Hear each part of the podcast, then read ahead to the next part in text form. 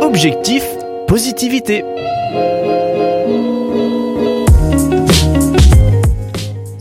Hello, je nous propose de nous entretenir ce matin sur le sujet de nos pensées.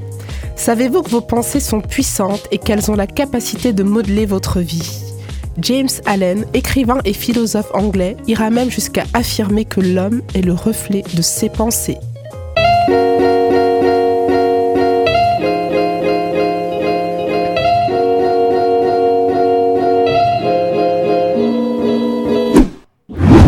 Cela voudrait donc dire que la manière dont je parle, dont j'agis, mes habitudes, mes succès, mes échecs, ne sont que la résultante de ma manière de penser? Eh bien, il semble que oui. Si nos pensées ont tellement d'impact, il serait donc judicieux d'en prendre soin.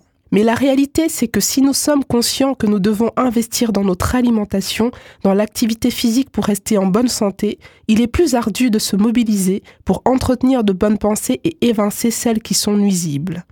Penser est un travail ardu, c'est pourquoi si peu de gens s'y adonnent.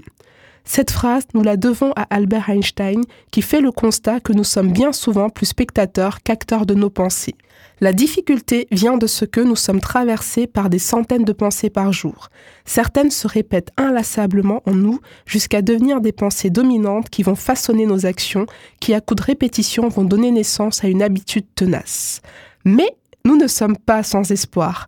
Voici quelques clés qui peuvent nous aider à cheminer vers le bon système de pensée. Tout d'abord, prendre le temps d'analyser nos pensées pour détecter celles qui se répètent régulièrement.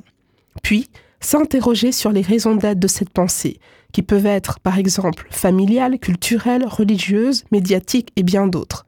Ensuite, se demander par quelle pensée est-ce que je devrais remplacer celle que je veux évincer. Et une fois la bonne pensée trouvée, la méditer, c'est-à-dire procéder à une réflexion profonde et régulière afin qu'elle s'enracine en moi et devienne suffisamment solide pour détruire la mauvaise pensée. Et enfin, changer ma manière de parler. Car penser est un dialogue invisible et silencieux de l'âme avec elle-même. À titre d'exemple personnel, j'ai eu beaucoup de difficultés à obtenir mon permis de conduire. La pensée qui se répétait en moi était celle-ci. Je ne suis pas capable de conduire une voiture. À l'origine de cette pensée, un échec précédent à un examen dont j'avais du mal à me remettre et qui avait conduit à un manque de confiance. La pensée antidote que j'ai développée consistait à affirmer en moi-même que j'étais capable de réussir ce que j'entreprenais parce que je suis une personne déterminée et intelligente et que mes échecs passés ne me prédisposaient pas à échouer. En conclusion, nos pensées sont des armes, des armes de construction ou de destruction de nos vies. Il nous incombe de les orienter dans la bonne direction.